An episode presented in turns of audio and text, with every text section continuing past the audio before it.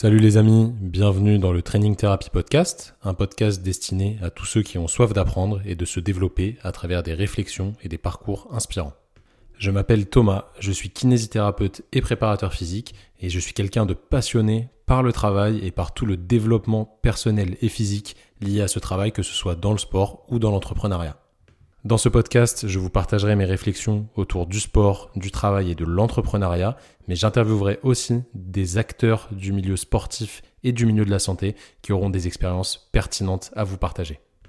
Je vous laisse découvrir le podcast du jour et je vous souhaite une excellente écoute. Salut les amis, j'espère que vous allez bien. Bienvenue dans ce nouveau podcast. Aujourd'hui, j'accueille un invité de marque. Vous êtes beaucoup à nous l'avoir demandé euh, sur le podcast. Ça fait longtemps que j'avais pensé à lui. C'était dès le départ dans, les petits papiers. Euh, j'avais pensé à Rémi. Donc Rémi, merci beaucoup de prendre le temps de, bah, de, discuter avec nous aujourd'hui. On va avoir une bonne, heure, une bonne heure de podcast qui va être assez intéressante, je pense. Rémi, je te laisse te présenter pour ceux qui ne te connaissent pas, ceux qui vivent dans une grotte, euh, les kinés qui ne te connaissent pas. Je te laisse t'introduire, on va dire. Ok, bah, salut Thomas déjà, merci, euh, merci beaucoup pour l'invitation. Euh, donc, je me présente, euh, Rémi Lancou, je suis kinésithérapeute du sport et préparateur physique. J'exerce sur Paris auprès de combattants, de MMA, de boxeurs professionnels et en individuel avec des joueurs de foot. Et en parallèle de ça, je suis kiné préparateur physique pour la sélection nationale algérienne de football. Voilà dans les grandes lignes. Ok, alors euh, pour, pour, remettre un petit peu dans le contexte, là on est début février, le podcast il va sortir je pense en avril parce que j'ai de l'avance et euh, voilà, je ne balance pas tout d'un coup, et puis une fois par semaine c'est largement suffisant. Euh, là tu es à Dubaï si je ne dis pas de bêtises? Non, non, j'étais censé, être, censé être au Qatar avec un joueur de foot, mais on a dû, on a dû annuler pour des raisons de calendrier. Donc là pour l'instant je suis, je suis à Paris jusqu'au début de semaine prochaine. Ok, ça marche. Donc, euh, tu es, quelqu'un qui voyage beaucoup. Nous, on ne s'est jamais rencontré en vrai. Euh, ça ne serait tardé, je pense. On, se croisera forcément. Et moi, je t'ai invité euh, sur le podcast parce que voilà, tu fais des choses qui sont très différentes de la moyenne des kinés, on va dire. Et tu inspires pas mal de, bah, kinés et de, sportifs aussi, évidemment, parce que tu as, un gros impact quand même sur les réseaux sociaux. Tu es suivi par, par pas mal de monde. Et il y a beaucoup, beaucoup de jeunes kinés ou de moins jeunes qui sont inspirés par ce que tu fais, la façon dont tu as développé les choses qui sont un petit peu, voilà, comme je disais, différentes de la moyenne. Comment tu travailles actuellement euh, quelle est ta, différence, on va dire, avec un kinésithérapeute lambda je mets, des, gros guillemets là-dessus, hein, mais quelqu'un qui ferait euh, voilà, 8h, 20h à son cabinet, euh, entièrement libéral, entièrement conventionné, etc. Comment toi, tu fonctionnes? Alors, déjà, moi, le, 8h, 20h au cabinet, je l'ai fait, je l'ai fait pendant, pendant de nombreuses années. Et j'ai basculé petit à petit vers la préparation physique. C'est-à-dire qu'au début, je faisais exclusivement de la kiné du sport ou du matin au soir en, libéral. En parallèle de ça, euh, je m'occupais d'équipes sportives, de différentes équipes. Et euh, petit à petit, j'ai intégré des créneaux de préparation physique à mon activité en libéral. Et actuellement, je ne fais quasiment que de la préparation physique. Je continue à faire des soins en kiné, mais dans le cadre vraiment du suivi de la performance. Donc, ça va plus, plus être des soins de récupération, si tu veux, euh, des séances de prévention de blessures et ou de la kiné avec les athlètes que je prends en charge individuellement.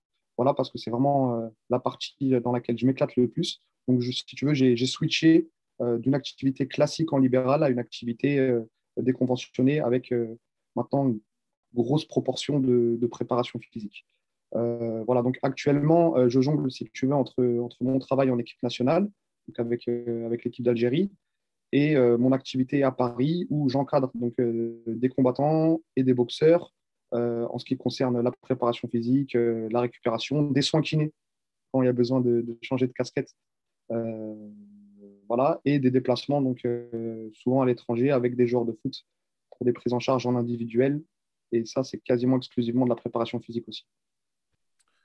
Ok, c'est super intéressant. Il y a pas mal de, gens qui veulent se lancer là-dedans. Tu vois, moi actuellement, je fais deux, deux demi-journées à mon cabinet en conventionné classique encore parce que je garde un pied dedans. Je ne sais pas si je vais garder un pied dedans très longtemps ou pas, mais euh, j'essaie quand même de, rester comme ça. Il y a de plus en plus de gens qui se dirigent là-dessus. Euh, comment tu as fait euh, Quel a été le déclic pour te dire j'arrête les soins conventionnés, j'arrête de prendre des patients à la demi-heure? Alors, je, vais être très très limité quand, je parle de ça. Hein, c'est pour que les gens s'imaginent un travail de kiné, on va dire lambda, encore une fois. Quand est-ce que tu t'es dit, je coupe ça et je me lance totalement dans la préparation physique. On va revenir après sur euh, le fait que tu sois le, kiné de, l'équipe nationale euh, algérienne. Mais hum, voilà, qu'est-ce qui s'est passé dans ta tête pour te dire bah vas-y, je coupe complètement cette activité qui est quand même vachement sécurisée, dans le sens où quand tu es kiné actuellement, tu vois, euh, quand tu es kiné, quand tu as ton cabinet, etc., c'est facile d'avoir des patients. On va pas se mentir, surtout à Paris, c'est pas très compliqué d'avoir du monde. Euh, c'est un métier qui est vachement stable, on va dire. même si tu même si es mauvais, euh, tu peux avoir du monde. Donc ça, c'est un petit peu un problème d'ailleurs. Qu'est-ce que tu t'es dit? Comment tu t'es lancé dans cette activité qui est potentiellement un petit peu plus euh, difficile d'un point de vue financier et d'un point de vue responsabilité parce que c'est à toi de développer ton business. Tu deviens quelque, quelque part commercial. C'est pas du tout un terme péjoratif pour moi, mais c'est quelque chose qui est beaucoup moins simple euh, d'un point de vue financier et d'un point de vue responsabilité que d'avoir un cabinet. comment tu as fait?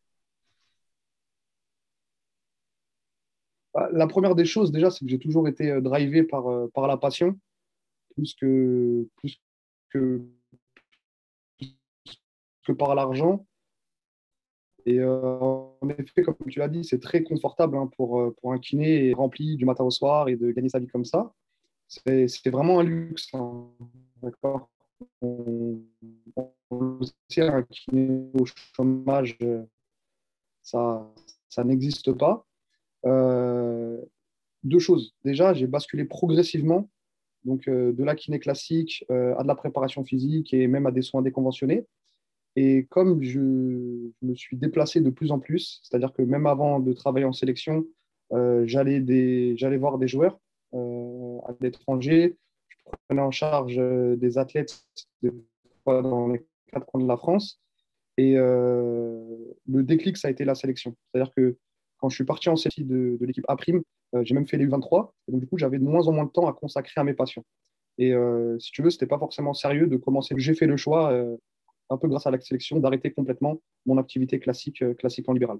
Mais comme tu l'as dit, c'est, euh, il y a une part de risque là-dedans, hein, euh, dû au confort que l'on peut avoir lorsque l'on travaille en libéral en cabinet, mais j'ai fait le choix vraiment de m'épanouir. voilà, j'ai fait le choix, si tu veux, de la passion, de l'épanouissement personnel. Bah, ça, c'est super important dans le sens où, de toute façon, si tu n'as pas la, la, passion et la motivation de, de faire les choses que tu aimes, ça n'a aucun sens parce que financièrement parlant, c'est pas la différence, elle n'est pas forcément énorme. C'est surtout le, plaisir que tu prends à, faire ce taf qui est quand même différent au final d'un travail de kiné. Encore une fois, je vais, je vais mettre ça entre guillemets, lambda. Comment tu es rentré dans, dans, la sélection? Comment ça s'est passé pour euh, qu'on te propose euh, Tes salariés, j'imagine, du coup?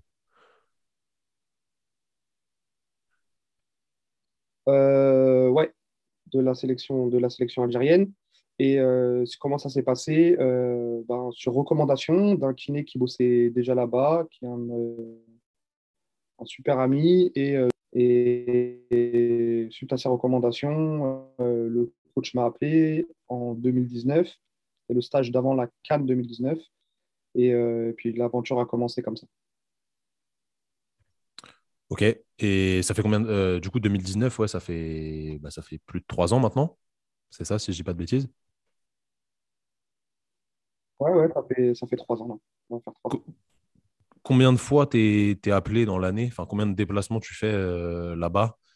En gros, hein, pour, euh, pour faire simple, parce que je, Alors, pense que c'est pas tout le temps pareil. Il y, a les.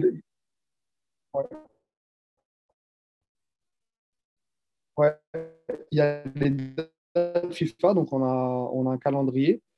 Euh, tu vois, il y a la Cannes janvier-février, ensuite on a un rassemblement fin mars, Ensuite, on a un rassemblement en juin, ensuite euh, en août. Donc voilà, c'est les dates FIFA, si tu veux, c'est les trêves internationales, comme, comme pour toutes les sélections. C'est exactement les mêmes que, pour l'équipe de France.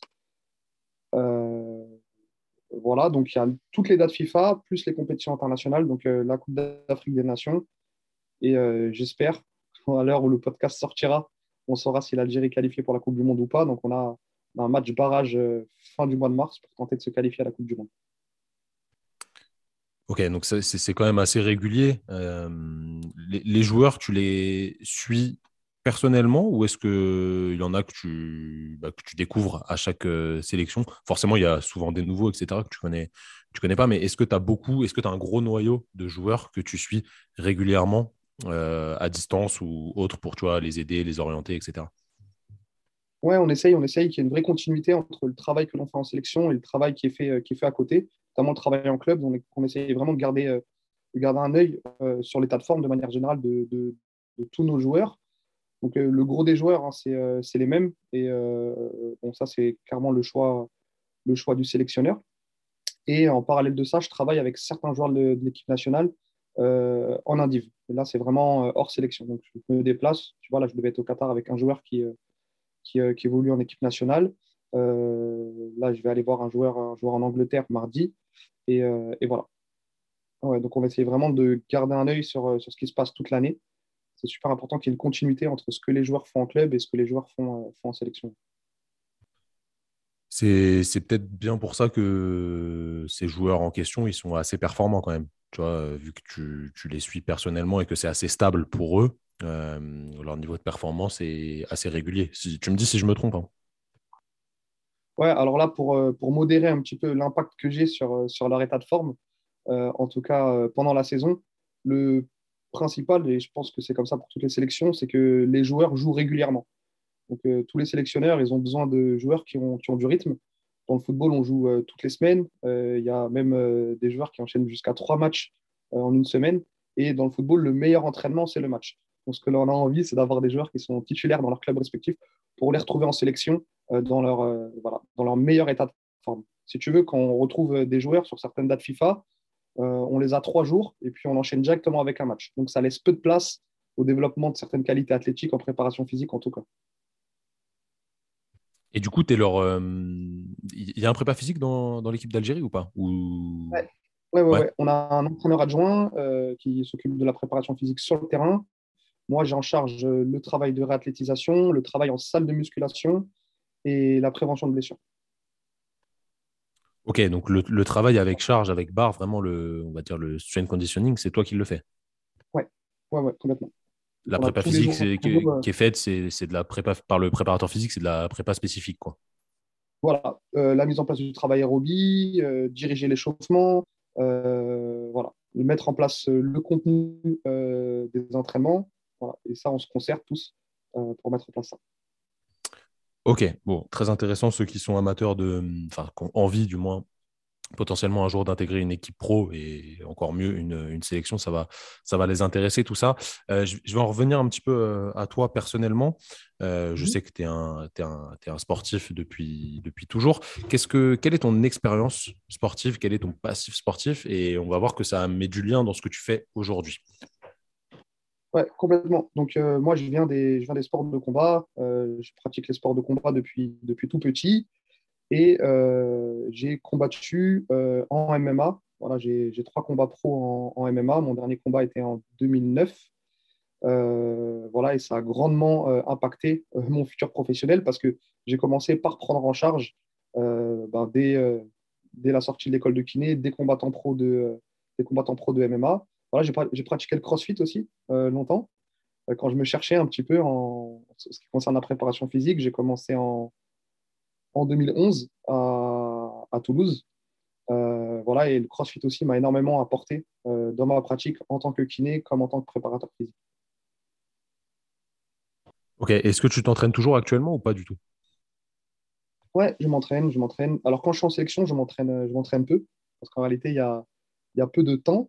Euh, mais sinon, quand je suis en déplacement, je m'entraîne dans les, dans les gyms des différents hôtels. Et quand je suis sur Paris, j'essaye de continuer les sports de combat au moins, trois fois par semaine. Voilà, je continue à faire de la boxe, je continue à m'entraîner en combat au sol, en grappling, lutte à livrer. Euh, voilà. Donc, ouais, j'essaye, euh, c'est vraiment important pour moi, pour ma santé, pour ma crédibilité auprès de mes athlètes, euh, pour continuer à apprendre aussi, parce qu'on apprend en s'entraînant, on apprend en, testant les différents outils que l'on va proposer à nos athlètes. Donc, pour moi, s'entraîner, c'est très important. Et du coup, est-ce que tu as toujours des ambitions compétitives ou pas du tout? Tu fais juste ça justement pour euh, rester, on va dire, dans le truc, tu vois, rester actif, euh, rester crédible. Ça, c'est un, mot que j'aime beaucoup, tu l'as dit. Euh, ou est-ce que voilà, tu as, toujours dans le coin de ta tête des petites ambitions compétitives? Je, rebondis directement parce que j'y pense sur ce que tu as dit. 2009, c'est quand même, ça fait assez longtemps. en soi, mmh. le, le, MMA n'était pas trop, trop développé en France à cette époque-là. Donc, tu es un peu précurseur dans le truc. Euh, moi, je me rappelle à mon club de judo, il y avait des gars qui faisaient du sambo, euh, combat. À l'époque, ça commençait. Euh, un peu de pancras, mais c'était très, très limité. Et euh, ça s'est bien développé depuis. Donc, tu étais quand même précurseur dans le truc et ça a amené pas mal de, choses aujourd'hui. C'est peut-être, entre autres, pour ça que tu as réussi à développer tout un écosystème autour de tout ça. J'en reviens sur tes ambitions compétitives. Est-ce que tu en as ou pas alors, euh, ouais, donc en effet, en, 2009, c'était dur de trouver euh, des, combats. Moi, je combattais dans une organisation américaine qui s'appelait le, Gods of War euh, en, Allemagne. Et en 2009, donc, je terminais mes études de kiné. Et si tu veux, c'était vraiment très difficile de, bah, de, s'entraîner deux fois par jour, de, faire ses études. Et à la fin de mon dernier combat, où je perds malheureusement par, par TKO, par KO technique, j'ai fait le choix, choix d'arrêter la compétition. Est-ce que j'ai encore des ambitions euh, en compétition? Non, j'en ai pas, parce que je reste lucide. Si tu veux, euh, pour le MMA, c'est pas comme pour le foot, c'est pas comme pour le CrossFit où tu peux te faire euh, des kiffs. Tu vas, tu gagnes, tu perds, etc. Là, tu mets quand même ta santé en jeu dans la cage. Une fois que tu as combattu chez les professionnels, tu peux pas faire marche arrière. Donc, tu peux pas te faire une petite compétition de MMA le week-end comme tu pourrais te faire un match de foot. C'est très compliqué. Voilà. Par contre, bah, j'essaye de continuer à mettre les gants avec les gars que j'entraîne. Euh, j'essaye de quand même faire des sparring régulièrement. Donc voilà, c'est comme ça que, je prends du plaisir maintenant. Mais la compétition, malheureusement, pour le MMA, c'est euh, compliqué. Alors ça, c'est sûr, ceux, qui n'ont jamais fait de combat et qui écouteront ce podcast, ça va être difficile de comprendre, mais euh, les, je vais dire dégâts, c'est un grand mot, hein, parce que ce serait un peu aller dans le sens de ceux qui pensent que c'est un, sport violent, un sport de, sauvage, ce n'est absolument pas le cas. Euh, les, dégâts physiques sont quand même beaucoup plus importants que, euh, je sais pas, une contusion au foot ou un truc comme ça. Forcément, ça a plus euh, d'impact sur le corps et les périodes de récupération sans combat, etc., doivent être un peu plus longues lorsqu'on fait un, un, vrai combat. J'ai jamais combattu, moi, dans la cage moi, je suis judoka, donc euh, j'ai fait beaucoup de combats de judo, évidemment, mais euh, j'ai jamais combattu dans une cage, donc je peux pas te dire ce que c'est. Euh, effectivement, mais à mon avis, ça doit être quand même sacrément impactant.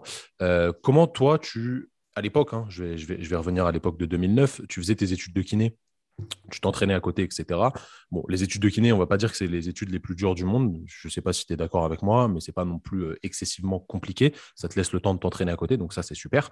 Euh, comment tu, tu, vivais le fait que déjà ce sport à l'époque, il était un petit peu en marge? Tu vois, à mon avis, tu dois avoir des petites réflexions de gens qui disaient Ouais, euh, c'est de la bagarre, c'est n'importe quoi, vous frappez au sol, etc.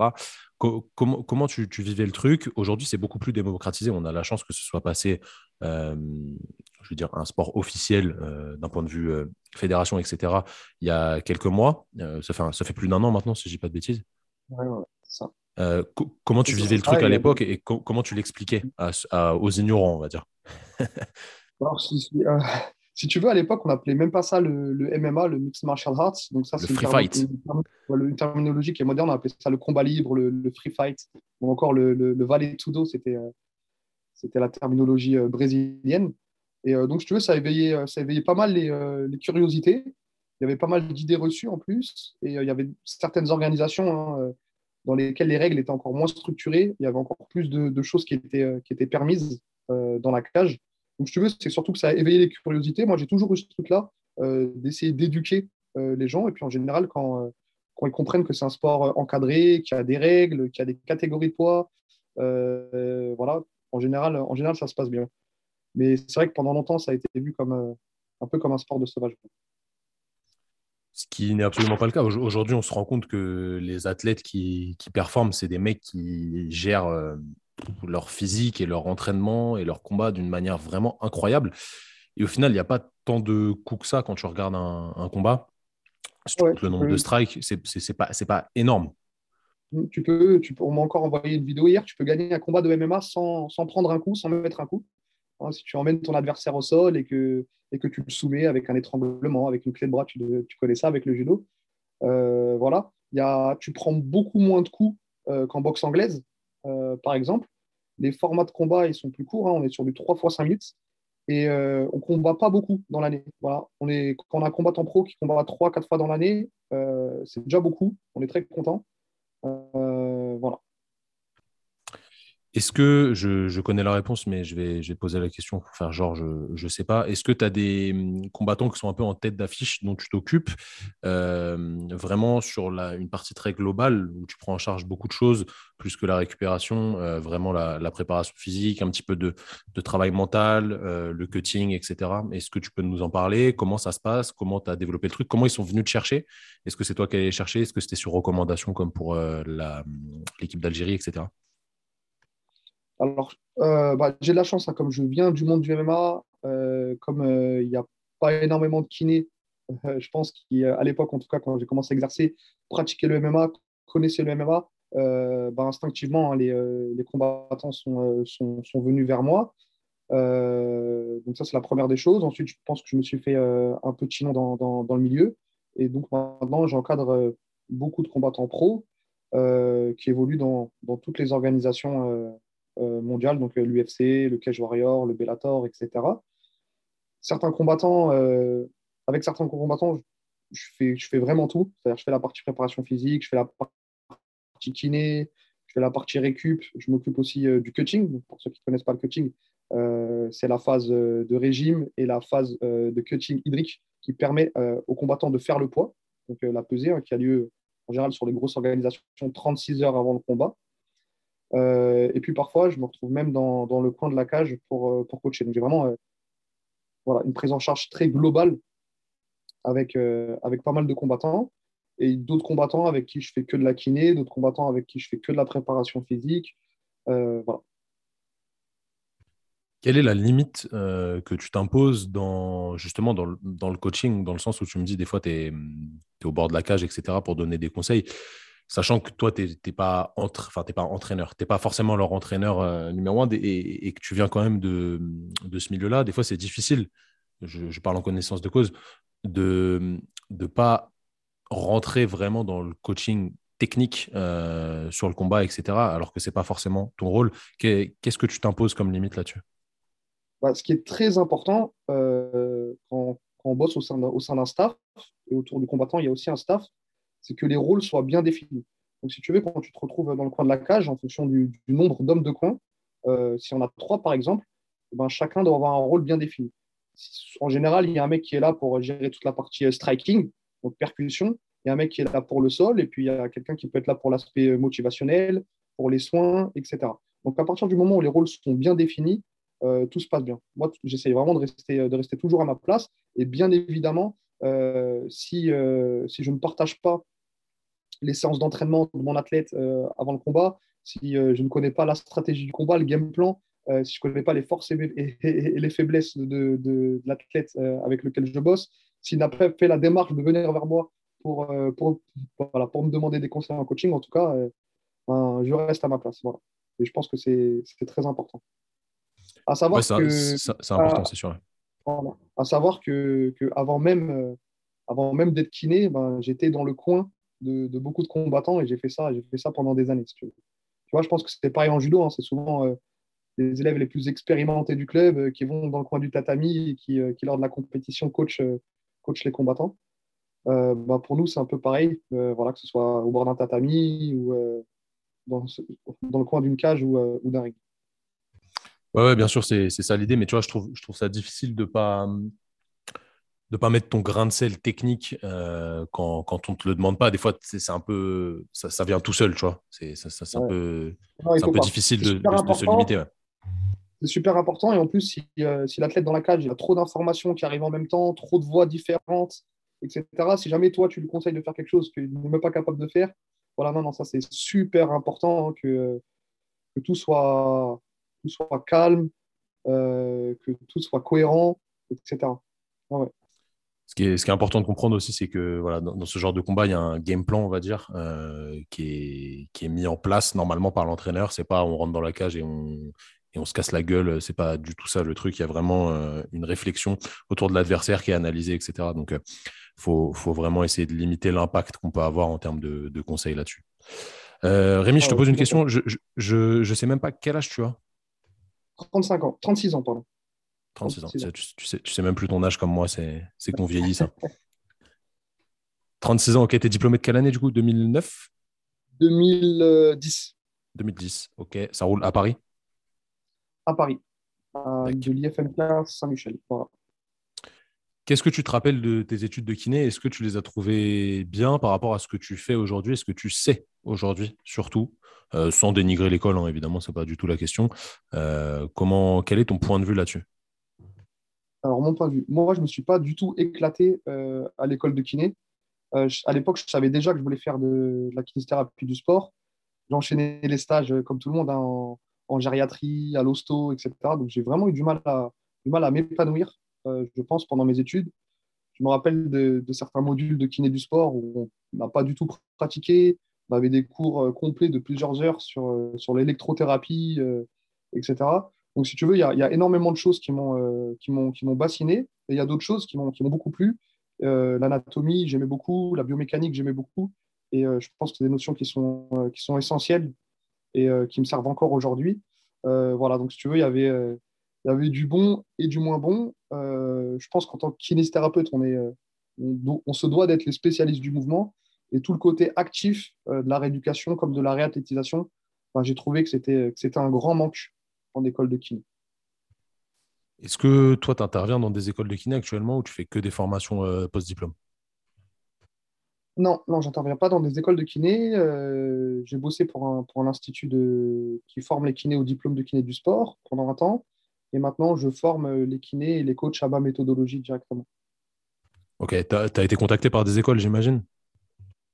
Euh, J'ai déjà été contacté par une école, ouais. Ça ne t'intéresse pas de, de rentrer dans le truc? Non, non pas pour l'instant. Ok. Euh, c'est intéressant tout ça dans le sens où je pense que ça n'a pas beaucoup changé. Tu vois, moi, je suis diplômé de 2016, donc ça fait pas très longtemps, ça fait six ans. Euh, et j'interviens dans certains IFMK pour essayer de propager la bonne parole, on va dire, parce que bon, c'est pas, encore une fois, c'est pas d'un point de vue financier que c'est intéressant. Au contraire, on perd de l'argent à aller là-bas, clairement. Euh, mais je pense que ce que les étudiants kinés apprennent actuellement, ça n'a pas trop trop changé par rapport à ce que tu as appris, par rapport à ce que j'ai appris. Et malheureusement, il n'y a pas beaucoup de choses euh, orientées vers ce qui fonctionne aujourd'hui et orienté vers le mouvement. C'est un peu triste, mais je pense que c'est amené à changer, peut-être, je l'espère du moins. Euh, pourquoi euh, avoir lancé ton, je vais dire ton organisme de formation? Je ne sais pas si tu as un organisme de formation ou juste des formations comme ça euh, Donc, j'ai monté mon institut de formation, Physiosport Consulting, via une société, et ça fait deux ans donc, que je forme les kinés et les coachs, parce que c'est ouvert à la fois aux kinés et aux coachs. Donc, je les forme à ma méthodologie en préparation physique et en réathlétisation. L'idée, c'était vraiment de, redonner, euh, de transmettre ce que, ce que moi j'ai appris lors de mes différentes formations, euh, dont beaucoup à l'étranger, et, voilà, et, de redonner ce que, ce que, j'ai pu apprendre grâce à toutes mes expériences de terrain, si tu veux. pourquoi j'ai voulu, voulu faire ça? Ben, Déjà parce que j'ai eu énormément de demandes et parce que j'ai toujours aimé transmettre. Voilà, donc j'ai quand je bossais en libéral, j'ai toujours eu des stagiaires. Je suis toujours éclaté avec eux. Euh, comme tu le sais, je suis assez présent sur les réseaux. J'ai des questions tous les jours euh, en ce qui concerne l'entraînement, en ce qui concerne la, kiné, la réathlée, etc. Et donc, pour moi, c'était euh, un moyen déjà de, rencontrer mes confrères, de transmettre, d'essayer vraiment de donner des outils clés en main à mes confrères pour qu'ils soient capables rapidement de mettre en place des séances de réathlée, des séances de prépa, etc c'est alors on, se comprend beaucoup parce qu'on fonctionne exactement de la même manière. Tu vois, moi j'ai tout le temps des stagiaires avec moi pour leur euh, bah, donner de la connaissance, on va dire, et pour échanger avec eux. Et j'aime bien les rendre meilleurs à la fin de à la fin de leur stage, et puis eux aussi te rendre meilleurs parce qu'ils t'aident à réfléchir. Et on a eu pas mal de demandes pour lancer un truc de formation et on a fait notre organisme aussi tout pareil. D'ailleurs, on a eu pas mal de, tes, de, de, kinés qui s'étaient formés avec toi, qui étaient très contents de, tes formations. Donc, euh, on tourne autour des mêmes choses. Toi, vraiment, tu as ta spécificité avec les, sports de combat et le foot. Donc, c'est très, très intéressant. Tout ça est complémentaire, évidemment. Euh, tu as parlé vite fait des réseaux sociaux. C'est une question que je voulais aborder une question qui est très très importante aujourd'hui. Euh, toi, tu as 36 ans, donc tu n'es pas né avec les réseaux sociaux, clairement pas. Euh, tu as, dû développer tes compétences là-dedans, euh, bah, je pense, à un, âge déjà un petit peu plus avancé. Comment tu les gères actuellement, sachant que tu as énormément d'abonnés sur Instagram? Je ne sais pas à combien tu es là, tu, sais à peu près ou pas? Ouais, je dois être à 80, 86 000, quelque chose comme ça. Ce qui est assez énorme. Donc, j'imagine même pas le nombre de messages que tu dois avoir par jour. En plus, euh, à mon avis, il y a pas mal de supporters de, l'équipe nationale qui t'envoient des messages. Donc, euh, ils, sont, ils sont assez demandeurs. Je sais, quand on avait fait un live, j'en avais reçu beaucoup après. Et euh, c'est pas forcément facile de répondre à tout le monde. comment tu gères tes réseaux sociaux? Est-ce que tu fais tout seul? Est-ce que tu as quelqu'un qui t'aide, un espèce de community manager pour créer tes posts, etc. Sachant que tu publies régulièrement, tu mets toujours des stories, tu es toujours actif. Et ça, hum, voilà, ça ça crée une certaine hype autour de tout ça qui te permet aussi d'être plus visible et forcément de, développer tous les business qui vont à côté. Et c'est comme ça que ça fonctionne actuellement en 2022. Donc, c'est important de maîtriser cet outil. Comment tu as fait pour gérer tout ça? Alors, si tu veux, j'ai euh, une petite équipe euh, euh, autour de moi. Donc, voilà, l'équipe On Fire Management. Donc, c'est des mecs qui bossent, dans, le management de cartes sportives depuis, des années. S'occupent aussi de la com de pas mal d'athlètes. Donc, euh, ils me conseillent. J'ai des mecs aussi pour, euh, pour la vidéo, pour, euh, pour la photo, qui viennent bosser avec moi régulièrement. Mais sinon, pour le contenu, c'est vraiment très instinctif. C'est pour ça aussi que si tu veux, ce n'est pas, trop énergivore pour moi. C'est-à-dire que voilà, bah, je, suis, je suis sur une séance de préparation physique avec mes gars, bah, je fais une petite story. Tac, j'ai 20 minutes devant moi, je crée un petit post. Donc vraiment, je me me casse vraiment pas la tête. c'est pour ça que le, le, contenu de ce que je propose, il est parfois un peu anarchique. Si tu veux, si tu regardes mon feed, euh, bah, ça part un petit peu dans tous les sens. Il n'y a pas forcément euh, d'harmonie, en tout cas au niveau, au, niveau du design, etc. Donc voilà, en fait, je ne me casse pas trop la tête. Euh, tout s'est fait de manière très instinctive. Hein. J'ai commencé, j'ai commencé à partager sur les réseaux parce que, bah, déjà parce que, parce que j'allais regarder ce que faisaient mes confrères. à l'époque, à l'époque surtout, j'étais un grand fan de la méthodologie US donc en prépa physique comme en kiné. Donc j'allais voir, euh, j'allais voir ce qui se passait. Et puis petit à petit, j'ai commencé à créer un petit peu de contenu. Et puis euh, les choses ont pris comme ça. Quoi. j'ai fait les choses vraiment de manière très instinctive et c'est ce que je continue aussi à faire aujourd'hui. Tu me dis que c'est pas trop énergivore et chronophage pour toi. En gros, combien de temps tu consacres à, Instagram? Parce que c'est ton premier outil de communication. Je sais pas si tu es beaucoup sur Facebook. Non, non, non. non, non, non. non combien de temps tu consacres par jour? euh, J'en sais rien, mais plusieurs heures, c'est sûr. Hein. Hmm. Si tu veux, je consacre, euh, je consacre. C'est-à-dire que je suis pas. Je fais beaucoup de stories, je regarde les stories de mes confrères, je regarde les stories de mes athlètes. dès que j'ai cinq minutes, je suis sur mon téléphone. Hein, c'est euh, pas forcément une, très bonne chose. J'essaie vraiment de couper le week-end, mais, euh, mais plusieurs heures, c'est sûr. Est-ce que tu as mis une limite sur ton téléphone qui te dit attention, tu as dépassé? Il ah, faut que tu le fasses, mon gars non, non, pas du tout, mais des fois, ça fait flipper hein, quand je regarde le temps d'écran. Ouais, ça fait peur. Hein. Ça fait peur, ça fait peur. Euh, alors, sans langue de bois, qu'est-ce que tu penses actuellement des, réseaux sociaux et de tout ce qui s'y produit, tout ce que les gens partagent euh, en kiné, en préparation physique, etc. Et le fait que tout le monde se lance actuellement euh, à, créer sa propre page sur les réseaux sociaux, à, donner du contenu gratuit, essayer d'éduquer les gens, etc. Qu'est-ce que tu en penses de tout ça? Bah, Moi, je pense que c'est plutôt, plutôt une bonne chose. Après, le problème des réseaux sociaux, c'est qu'il y a du bon et du moins bon et beaucoup de, kinés et beaucoup d'athlètes ne sont pas éduqués à savoir ce qui est bon et ce qui ne l'est pas, si tu veux. Euh, donc, les réseaux sociaux, c'est bien pour se faire, euh, pour se faire une idée, euh, c'est bien pour échanger, etc. Mais ça ne doit pas remplacer la formation, en tout cas. Tu vois On voit énormément de, confrères hein, qui essayent de reprendre certains exercices, certaines méthodologies, etc., parce qu'ils ont vu des choses comme ça qui traînent à gauche, à droite. On voit beaucoup d'athlètes aussi qui reprennent des exercices qui sont très Instagrammables, etc. Donc, il y a du bon, il y a du moins bon. Euh, ce qui est sûr, c'est que les réseaux sociaux ne doivent pas remplacer euh, pour les kinés la formation et pour les athlètes, c'est pas parce que tu as vu un exercice sur les réseaux sociaux qu'il faut forcément le, reproduire et les réseaux sociaux ne, ne, remplacent pas un, coach compétent non plus. Voilà. ça, c'est sûr, c'est vraiment important. J'ai vu la dernière fois passer un, truc, un mec qui disait il n'y a pas besoin de se former avec les réseaux sociaux, on a accès à tout. C'est complètement faux. D'ailleurs, si vous voulez vous former avec des équipes de qualité, je vous mettrai le lien du site de Rémi en, description. Vous pourrez aller regarder, il y aura toutes ces offres de formation, etc. Donc vraiment, n'hésitez pas, il produit de la qualité il, faut, il faut aller se former auprès de, gens qui bossent bien et intelligemment, du moins. Alors, je, reviens un petit peu sur la partie kiné.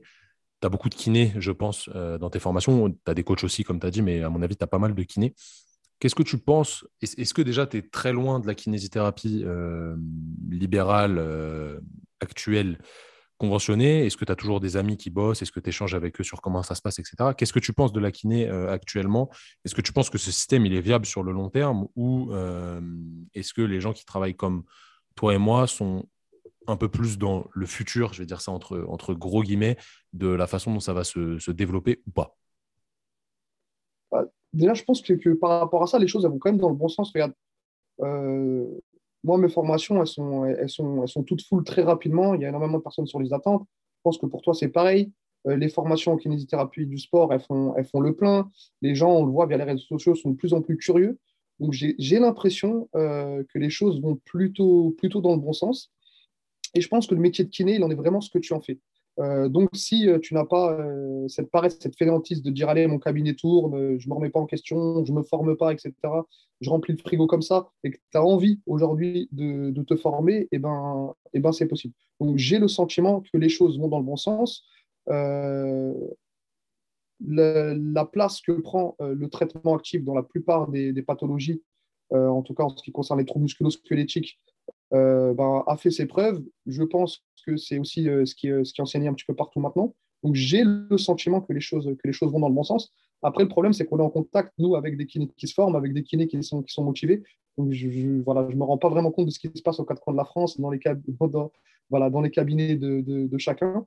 Mais voilà, j'ai plutôt bon espoir euh, sur, l'évolution, en tout cas des prises en charge en, en kiné du sport de manière générale.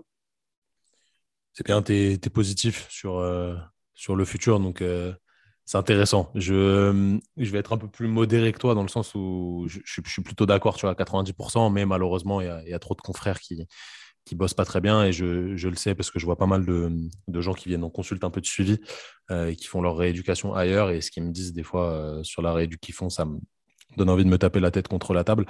Enfin bref, c'est le système qui est comme ça, mais je pense que ça va quand même changer et les gens qui sont acteurs de la formation comme toi aident justement les kinés à, se former, à être meilleurs. Mais encore une fois, il faut que tout le monde se, se lance dans, ce, dans cette idée de, de, formation et de devenir meilleur euh, tous les jours. Quoi. Donc ça, c'est vraiment mmh. important. Euh, du coup, je résume tu fais euh, du suivi en prépa physique pour des athlètes, que ce soit des footballeurs, des combattants, etc. Tu fais aussi de la récup, tu fais du suivi de tes athlètes en face-to-face pendant les entraînements, tu fais de la formation, tu t'occupes de l'équipe nationale, etc. Comment tu trouves du temps pour faire autre chose, pour avoir une vie bah, qui n'est pas liée au travail? Est-ce que tu trouves du temps Est-ce que tu te forces à prendre du temps? Est-ce que tu n'en as pas? Est-ce que tu en as? Bah, Le problème, c'est que j'aime tellement ce que je fais que je peux, bosser 7 jours sur 7 et euh, si tu veux, ça me me dérange pas. Voilà. Donc, euh, ça, c'est euh, la première chose. Ensuite, ce qui est sûr, c'est que dans le futur, il va falloir que je fasse des choix. Tu vois, par exemple, en ce qui concerne la formation, bah, je donne peu de dates.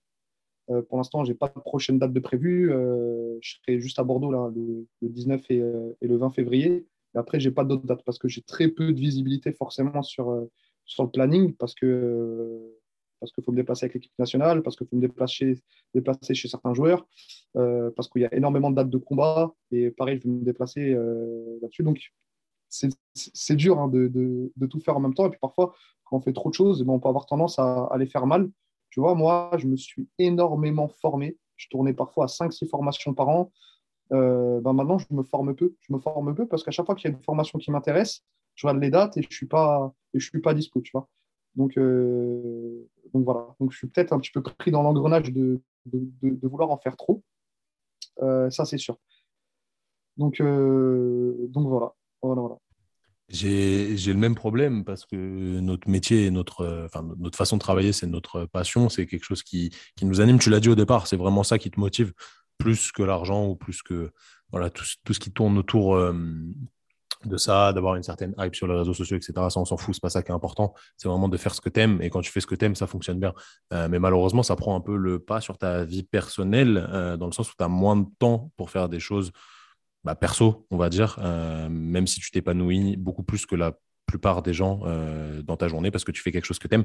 Est-ce que le problème là-dedans, en fait, c'est pas plus, c'est un problème, hein, mais comment ton entourage vit le fait que tu bosses en fait, tout le temps, que tout est tourné vers ton travail tout le temps?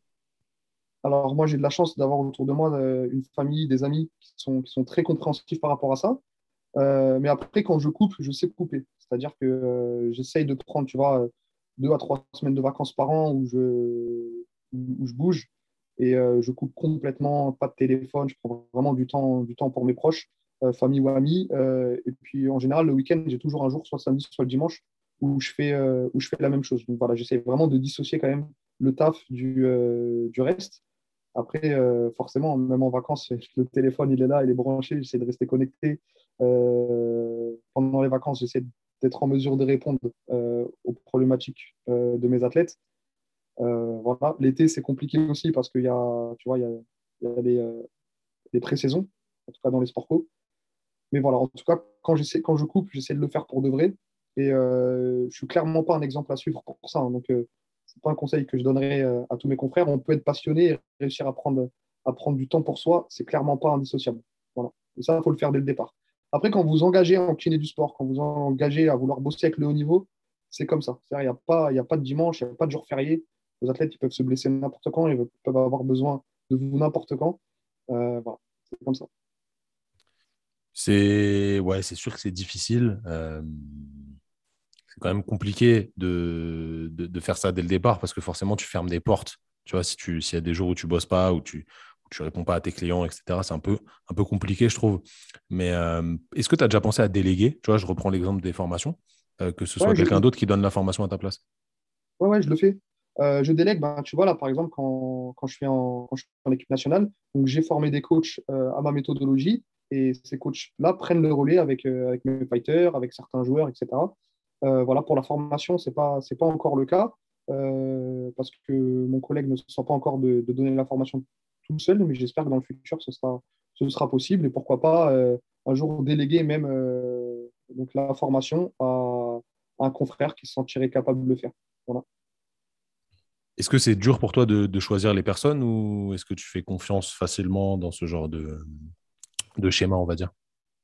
Non, je ne fais pas confiance facilement du tout. je ne fais pas du tout confiance facilement. Euh, j'ai besoin de vraiment connaître la personne depuis longtemps, savoir comment il bosse, euh, voilà, savoir s'il est en mesure euh, de, donner du sien. Non, c'est compliqué. C'est compliqué, c'est compliqué, et puis surtout, c'est compliqué de trouver mon profil en réalité, d'avoir un gars qui soit qui ait l'approche, une approche holistique, comme celle que je propose auprès de mes athlètes que ce soit sur le versant kiné, sur le versant prépa, etc. Et en plus, qui connaissent, euh, qui connaissent le MMA quand, quand, quand, quand, ça, quand ça concerne ce sport-là. Donc, c'est compliqué de déléguer. Quand même. Combien tu as d'athlètes en suivi? Alors, perso, je pense que c'est très compliqué de dire, euh, mais en gros, là, en ce moment, tu vois, par, mois, combien, combien euh, ton, entreprise de, suivi suit d'athlètes? Alors, moi, en Indive, j'ai vraiment réduit euh, ces derniers mois le nombre d'athlètes que, je suis pour proposer euh, ben, le, meilleur service possible. Donc, tu vois, là, en ce moment, je me concentre uniquement sur les mecs qui ont des échéances. Donc là, j'ai, euh, en ce moment, j'ai en, en je dois avoir 5-6 combattants. des joueurs de foot, pareil, je dois en avoir 5-6. en tout cas, des joueurs chez qui je me déplace au cours de la saison. Et en suivi à distance, je dois avoir entre 150 et 200 athlètes. Donc, ces 150 et 200 athlètes, tu les suis via une application, je crois, si je ne dis pas de bêtises?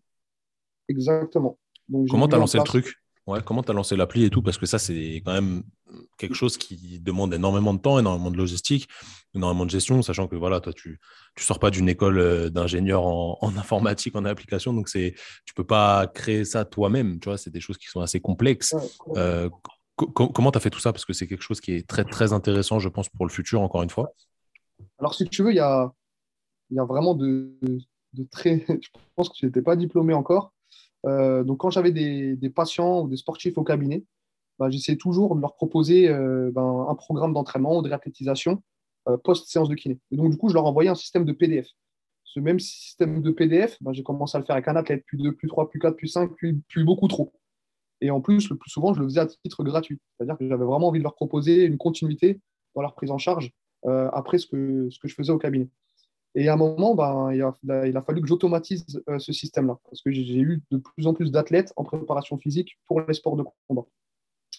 Ça, c'est la première des choses. La deuxième des choses, c'est quand j'ai commencé à me déplacer, pour qu'il y ait une continuité dans la prise en charge en préparation physique, ben, il fallait que j'envoie des programmes. Et euh, pendant le premier confinement, ma tête, elle allait exploser. Je devais envoyer plus de, 50 PDF par jour. Euh, c'est devenu très compliqué et donc j'ai mis euh, en place avec, euh, mon équipe donc de OnFire une web application qui m'a permis d'automatiser tout le process. Et donc aujourd'hui, j'ai entre 150 et 200, et 200 combattants, amateurs, professionnels qui suivent ma programmation à l'année via cette web application. cette web application me permet d'envoyer ma programmation à tous mes fighters. Cette programmation s'individualise automatiquement à l'approche des compétitions et elle me permet aussi, euh, mais ça c'est un autre coup, de faire des prises en charge 100% individualisées. Voilà. J'ai vraiment cherché à automatiser tout le process en ce qui concerne euh, les suivis à distance. On va rentrer un petit peu plus dans, dans, l'aspect marketing de tout ça, parce que c'est quelque chose qui est très important quand on, quand on fait quelque chose qui est déconventionné comme nous. Euh, je ne suis pas sûr d'avoir vu passer le, genre une page Instagram dédiée à cette appli. C'est tout est via ton, ton image à toi? Ouais, complètement. Euh, pourquoi? Pour l'instant, je n'ai pas du tout mis le paquet en réalité sur la com. J'ai jamais créé un tunnel de vente. Euh, j'ai pas, j'ai pas démarché d'influenceurs. Euh, même quand certains de mes athlètes me proposent de le faire, euh, en général, je n'envoie même pas la vidéo de promo. Pourquoi? Parce que j'ai envie d'être en mesure de répondre et de garder la proximité avec les mecs que j'ai en suivi. Donc, tous les mecs qui suivent ma programmation, en général, ça passe par un message privé au départ, quelques notes vocales. Voilà, j'essaye de garder pour l'instant cette proximité-là. Cette web application va devenir euh, dans les prochaines semaines une application Apple Store, Android. On va même s'ouvrir à d'autres sports. Euh, on va intégrer énormément de choses euh, dans l'application. Il y aura le volet nutritionnel, il y aura des programmes de prévention, il y aura des algorithmes pour, pour tout, pour la gestion de la charge d'entraînement. Et une fois qu'on aura vraiment développé ce sur, sur Apple Store, sur Android, là, on va, lancer, on va lancer la com pour de tu vois, je, parlais de ça avec mon associé hier, c'est très très intéressant. Euh, est-ce que tu as une idée du coût euh, global que prend le développement d'une application vraiment sur, euh, sur l'App Store, sur, sur Android, etc., pour que ce soit qualitatif, etc. Combien ça coûte? Bah, C'est très cher. Hein, si tu veux faire, moi je prends mon exemple, hein, l'application, le développement de l'algorithme, la com, les vidéos, etc., font 35-40 000 euros facilement pour tout faire rendez-vous compte de ça, ceux, qui écoutaient le podcast, là, c'est vraiment des choses qui coûtent très très cher. Donc forcément, euh, ça ne peut être que de la qualité si c'est bien fait. Et euh, forcément, le, le coût est important quand tu, quand tu suis ce genre de programme et ce genre d'application. C'est forcément logique dans le sens où euh, voilà, tu ne vas pas produire un, contenu qui est tout pourri. Euh, et forcément, ça te prend énormément d'énergie déjà mentale, euh, énormément de temps et énormément d'argent aussi, parce que les 40 000 balles, il faut les mettre sur la table pour créer ce genre de truc. Mais je pense que vraiment, moi, si tu, tu, si tu développes ta com là-dessus, et je sais que tu vas bien le faire, c'est quelque chose qui peut avoir un impact monstrueux. Après, est-ce que le but final, c'est d'avoir 2000, 4000, 5000 athlètes pour faire énormément de, de bif? Je ne suis pas sûr que c'est ça qui te motive, parce que vu ce que tu nous as dit au début, c'est plutôt faire de ta passion un travail qui aide les autres. Et ça, c'est très important. C'est pour ça que ça marche d'ailleurs. Euh, n'oubliez pas ça, ceux qui nous écoutaient là, euh, vraiment, tant qu'il n'y a pas la passion, en fait, le reste, ça sert à rien. Moi, j'ai fait comme Rémi au départ. Mes passions, je leur filais. Euh, j'ai fait même pire que toi. Je leur écrivais leur programme à la main en fin de séance. Ça me prenait 10 minutes. Je faisais limite des dessins d'exercices, etc. Après, j'ai fait des fichiers Excel que je transforme en PDF, que j'envoyais. Après, j'ai fait des drives pour qu'ils mettent automatiquement. au bout d'un moment, tu n'as plus le temps. C'est juste une galère tu passes à l'application et euh, c'est plus simple. Mais au départ, tout ça était gratuit. Maintenant, c'est monnayable parce que c'est devenu notre métier. Mais euh, au départ, c'était gratuit et c'est comme ça qu'on lance les choses. Je sais pas si tu es d'accord avec ça. Ouais, complètement, complètement. Si tu veux, y a, en ce qui concerne la réathlée, la prépa et tout, il y a, un vrai tabou euh, en ce qui concerne, en ce qui concerne l'argent.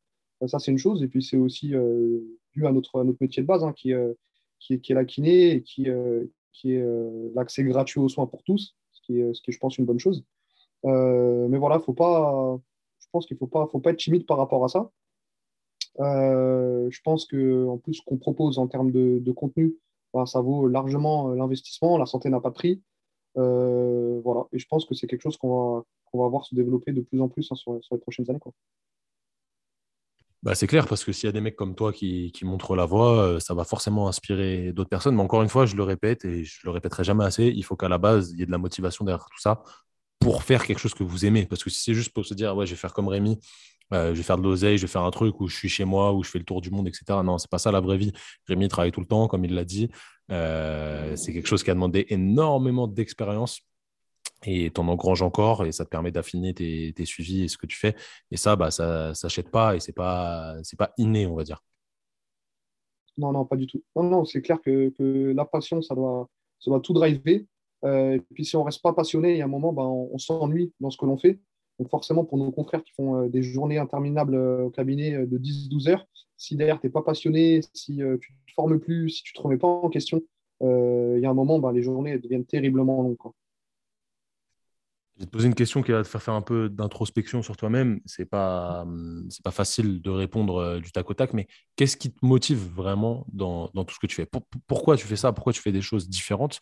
Je sais que c'est ta passion, c'est ce que tu aimes au fond de toi, mais pourquoi? Qu'est-ce qui te donne cette volonté de voilà, travailler euh, quasi tout le temps, euh, avoir des athlètes qui sont potentiellement plus demandeurs que la plupart des athlètes que les gens lambda peuvent avoir en suivi euh, développer des choses à grosse échelle comme l'application, etc. Qu'est-ce qui te motive vraiment à faire tout ça et à développer tout cet écosystème autour de toi? Bah, Si tu veux, hein, je pense que c'est un peu euh, la continuité de mon passé sportif, de ce que j'aurais voulu faire. C'est-à-dire que je vis euh, à, travers, à travers les victoires de mes, de, mes athlètes, ce que peut-être je n'ai pas, pas pu vivre en tant qu'athlète. Donc vraiment, le, le fait de, de prendre part ben, à leur projet de vie, à leur projet sportif, à leur victoire, à leur défaite parfois, ben, je pense que je m'épanouis vraiment là-dedans. Voilà, donc c'est, c'est vraiment ça qui me motive au quotidien, c'est de voir mes mecs progresser, voir mes mecs euh, remporter des trophées. Euh, voilà, c'est, je vis, je, je, vis, je pense, le rêve avec eux.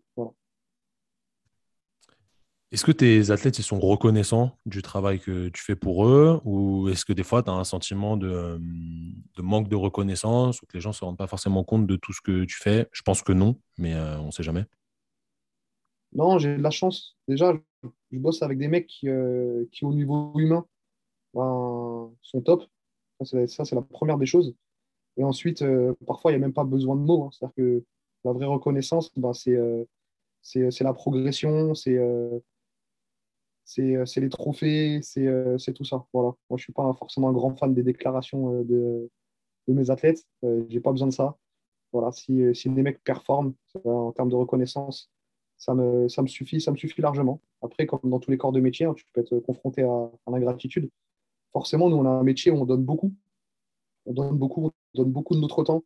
et puis le temps, c'est très précieux, très précieux. On donne beaucoup de notre énergie, parfois à nos propres frais. Hein, moi, j'ai travaillé avec, dans énormément de sports où il n'y a pas de sous. Je me suis déplacé parfois à, des milliers de kilomètres à mes propres frais pour, euh, pour coacher, pour préparer physiquement, euh, pour, euh, pour soigner parfois. Et puis, et puis voilà. Donc, il ne faut, faut pas attendre un retour direct de tes investissements, sinon, bah, sinon tu fais rien. Quoi. Mais voilà. Ouais, bien, sûr, tu as, complètement raison là-dessus. Euh, quel est justement ton, meilleur souvenir euh, en tant que bah voilà, en tant que, personne de staff, que préparateur, etc. J'imagine qu'à la Cannes, forcément, ça devait être un, sentiment incroyable. Mais quel est ton meilleur souvenir de victoire ou de moment, même? Ça, pouvait être, ça peut être un entraînement, un truc qui s'est passé un entraînement, etc., euh, autour de, ton travail? Bah Déjà, les, deux trophées hein, qu'on a, qu'on a ramenés avec l'équipe nationale algérienne, donc la Cannes en 2019, c'était exceptionnel. La comparable, là, au, mois, au Qatar, au, mois de décembre. Donc, vraiment, ça, c'est incroyable. Ce n'est pas, pas la victoire en, tant que telle. C'est plus le, le, bonheur que tu donnes, que tu donnes aux gens. Euh, quand on a défilé euh, à Alger après, après la Cannes, de voir des, millions de personnes dans la rue euh, heureux, c'est juste, juste incroyable. en plus, moi, je suis, je suis d'origine algérienne, donc de voir de voir mes, compatriotes avec, euh, avec le sourire. En gros, vraiment voir la joie que tu donnes aux gens, c'est, c'est fou. Pour du sport, c'est fou. C'est vraiment, c'est vraiment quelque chose qui m'a, qui m'a marqué. Et puis, euh, j'ai un super souvenir aussi en MMA avec, avec un athlète avec lequel je bosse depuis très longtemps, qui s'appelle, s'appelle Morgan, et euh, qui a remporté, je ne me rappelle même plus c'était quand, peut-être il y a un an et demi, la ceinture d'un, d'une grosse organisation européenne qui s'appelle le Cage Warrior. Donc ça, c'était aussi un, super souvenir, l'aboutissement de, longues années de travail. C'est intéressant parce que tu as, la différence entre l'individuel qui touche un peu moins de monde, même si Morgan a beaucoup de, supporters, de, de, fans, on va dire, j'aime pas trop ce terme, mais de gens qui suivent son parcours. Euh, avec, tu fais le distinguo avec euh, l'équipe d'Algérie où il y a voilà, un nombre de supporters incalculable. C'est clairement intéressant de, de, voir les deux, mais au final, le sport transmet beaucoup d'émotions et beaucoup de, de joie quand, ça se termine bien. Et quand tu es au cœur de ça, ça doit vraiment être cool euh, dans le staff quand tu, quand tu défiles sur le bus et tout. Ça doit vraiment être un, sacré délire. Donc, euh, ouais, ça devait, ça devait être top. Et les, sentiments de, bah, de joie devaient vraiment être euh, intéressants. comment ça se passe? Là Je sais pas si tu peux en parler, mais justement pour Morgan, pour la suite, je pense à ça là tout de suite parce que j'ai pas, j'ai pas vu trop de trucs passer. Généralement, je le vois régulièrement dans mon feed ou sur YouTube. Ouais, donc Morgan, c'est un, un combattant qui est très actif. Il est très jeune et il a énormément de combats déjà à son actif pour, euh, pour un combattant de son âge. Hein. il a, pas de conneries, il doit avoir facilement 25 combats professionnels. Euh, c'est un charbonneur. C'est un mec qui bosse beaucoup. C'est un mec qui loupe jamais une séance d'entraînement. Euh, moi, en nombreuses années de travail, il n'a jamais loupé une séance de préparation physique. Je le dis toujours, mais c'est quand même assez exceptionnel. Malheureusement, Morgan, sur son dernier combat, il s'est blessé. Il a une fracture au niveau du plancher orbital c'est pas complètement remis. Donc là, on va faire une imagerie de contrôle euh, au mois de mars. Et euh, si tout est OK, il va pouvoir reprendre euh, les sparring. et l'idée, je ne sais pas si je peux le dire, mais je vais le dire quand même parce que personne ne le sait, on doit combattre cet été. Voilà, cet été à Paris en plus. Donc une grosse organisation qui va venir, à Paris avec Morgan en, tête d'affiche. C'est ça l'idée. Ok, de, toute façon, ce sera le, podcast va sortir tard. Euh, je t'ai dit avril, ce sera peut-être mai, donc juste avant, tu vois, à mon avis, ce sera déjà sorti les dates, donc euh, ça ne devrait pas poser trop, trop de problèmes. Euh, Rémi, déjà, alors merci pour ton temps parce qu'il ne nous reste plus, plus beaucoup de temps. Tu as, des trucs à faire après. je vais te poser deux dernières questions. Une mhm. petite question de, de réflexion que je pose à tous les invités sur le podcast, c'est euh, une question qui est très, très importante pour moi, qui va nous permettre de comprendre un petit peu euh, tout ce que, tu as dans la, dans la tête autour de, tout ce que tu fais et ça va rejoindre tout ce que tu nous as dit au début du podcast, je pense. Je vais te citer une liste de valeurs. Alors, des valeurs, c'est des, des mots, des termes qui t'évoquent quelque chose, qui sont directeurs pour toi, tu qui dictent un peu ta vie, dans lesquels tu te retrouves, etc. Et je vais te donner une liste et tu vas devoir m'en garder que trois. Celles qui te représentent le plus ou celles qui sont les plus importantes pour toi? Tu es prêt? Ouais. Je t'en donne pas trop, comme ça tu as le temps de, as le temps de réfléchir et de, et de noter celles qui, celles qui te paraissent le plus important. Ambition, amitié, amour, audace, autodérision, cohérence, combativité, courage, efficacité, égalité, excellence, exemplarité, famille, fidélité, gentillesse, humour, intelligence, justice, liberté, patience, performance, pouvoir, respect, solidarité, travail et volonté lesquels tu me gardes euh, dans tout ce que je t'ai dit. Tu dois m'en garder trois qui sont pour toi euh, majeurs, on va dire. Euh, déjà, déjà, la patience. La patience, moi je pense que dans la vie, tout vient à point à qui sait attendre. Et ça va rejoindre un deuxième mot que tu as dit, par le travail. C'est-à-dire, tu vois, on me demande souvent qu'est-ce que je peux faire moi pour intégrer un staff sportif? Ou qu'est-ce que je peux faire pour performer? Ben, de la patience de la patience, de l'abnégation, euh, ne pas cramer les étapes. Et euh, je pense que quand on est patient, quand on travaille, ça rejoint la, deuxième valeur qui, à mes yeux, est, essentielle. Ben, on atteint toujours, toujours ses objectifs. Le deuxième, euh, c'est le travail. Moi, je crois vraiment, je crois vraiment au travail. Je crois vraiment au travail. J'ai vu des profils qui n'étaient vraiment pas prédestinés à faire grand-chose qui ont fait de grandes choses, soit sur le plan sportif ou sur le plan professionnel. Donc, euh, le travail, le travail, le travail, le travail, le travail.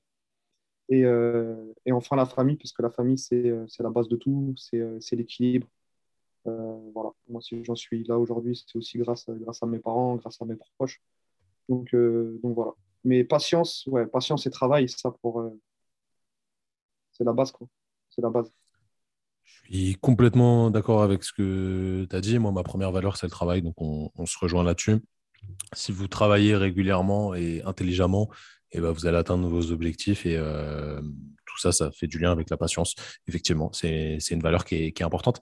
Rémi, dernière question euh, pour clôturer tout ça et pour remettre du, du contexte là-dedans. Euh, c'est une question qui n'est pas forcément facile à appréhender, mais qui est assez intéressante d'un point de vue humain. Qu'est-ce que tu penses du monde actuel qui nous entoure?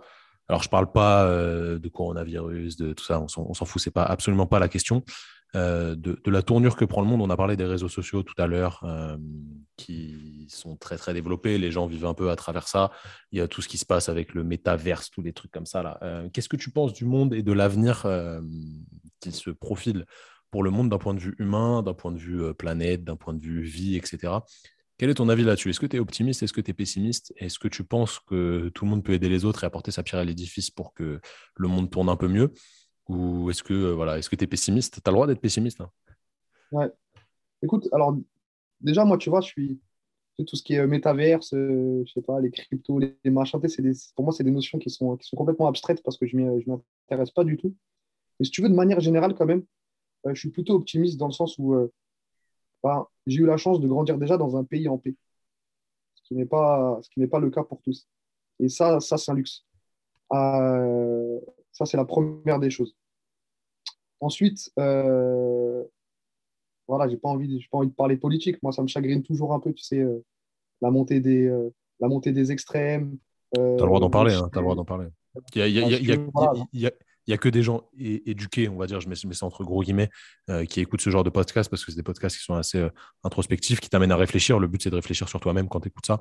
Donc, il n'y aura pas de, de, gens qui, sont, qui ont des œillères et qui réfléchissent pas.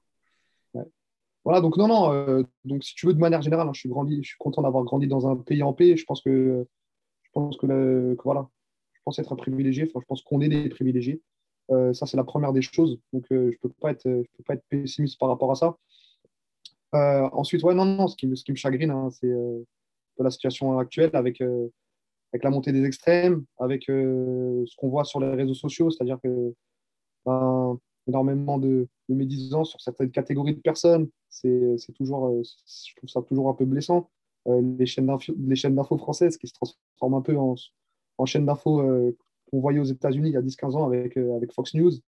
voilà, donc tout ce côté, tout ce côté un petit peu, un petit peu extrême, bah, ça, ça me dérange un petit peu, ça me chagrine un petit peu, mais, mais voilà, je pense que, que, que l'on gagne à aller tous les uns vers les autres, je suis plutôt un humaniste euh, de nature. Voilà, donc euh, on, va, on va rester optimiste. Euh, puis, puis voilà, quoi. Je suis clairement pas bon pour parler de tout ça. Mais, non, non, mais c'est, moi, ça me passe comme réponse, c'est très bien. J'ai presque, envie, presque envie de te dire aimons-nous les uns les autres, allons les uns vers les autres. C'est quoi? Il y, a, des gens qui vont se dire ouais c'est vachement c'est fleur bleue tout ça euh, machin mais en vrai c'est la vérité tu vois.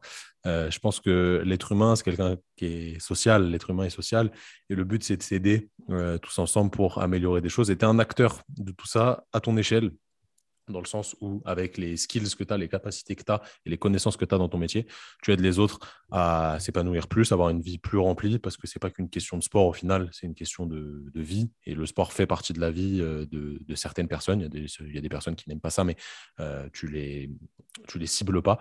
On va dire, du coup, tu, pour moi, tu es quelqu'un qui donne la pierre à l'édifice dans le sens où tu aides beaucoup les autres, euh, rien qu'avec le contenu que tu publies sur les réseaux sociaux. Et je pense qu'il faut plus de personnes comme toi qui aident les gens à avancer et qui ne sont pas extrêmes euh, dans le sens où tu prônes pas des choses qui sont négatives, tu tires pas dans les pattes des autres, etc. Et ça, c'est quelque chose de très important. C'est pour ça que je voulais t'avoir sur le podcast. Encore une fois, les amis, euh, réfléchissez sur ce que vous faites dans votre vie, pourquoi vous faites les choses, essayez de vous inspirer de gens comme Rémi. Même si vous n'êtes pas du tout dans le métier de la kiné ou dans le métier de la prépa physique, inspirez-vous de tout ça. C'est des parcours toujours inspirants. Moi, j'adore écouter ce genre de choses et je sais que vous aussi. Rémi, merci beaucoup pour ton temps. Euh, j'espère qu'on fera d'autres podcasts, d'autres podcasts d'autres podcasts, ah, je vais y arriver, euh, peut-être plus ciblés sur euh, la prépa ou autre, mais ça, ce sera. Ouais, On, pourra le faire, ça, ça, intéressera d'autres personnes. Je suis jamais, je suis jamais très, très à l'aise pour, euh, pour parler de moi, en fait, tu vois. mais c'est ça qui est bien, tu vois, parce qu'au final, ça fait plus d'une heure et tu as, quand même parlé de toi et je pense que, je pense que c'est intéressant que les gens te découvrent, même si voilà, le, le but, c'est pas de dévoiler sa vie complètement. Euh, dévoiler ses idées, ça aide à adhérer au personnage et tu es complètement en phase avec ce que tu proposes. Donc, euh, pour moi, c'est que, que du bénéfice. Merci encore pour ton temps. Euh, les amis, n'oubliez pas de suivre Rémi sur les réseaux si vous ne le faites pas. Je mettrai tous les liens en description. Si vous êtes intéressé par ces formations, vous pouvez aller jeter un œil. Évidemment, euh, comme il l'a dit, il ne planifie pas énormément de dates parce que c'est compliqué la visibilité, mais vous trouverez euh, votre bonheur, je pense. N'oubliez pas de noter le podcast 5 étoiles sur 5 euh, sur toutes les applications de podcast que vous suivez. Alors, si jamais vous n'avez pas aimé le podcast, bah, mettez une mauvaise note. Hein. vous avez le droit totalement d'être libre à ce, à ce sujet. Mais merci encore une fois de votre soutien. Rémi, on se dit à bientôt. J'espère que tu as, apprécié tout ça et passe une bonne journée. Allez, on va aller coacher. Ça roule. Salut les amis.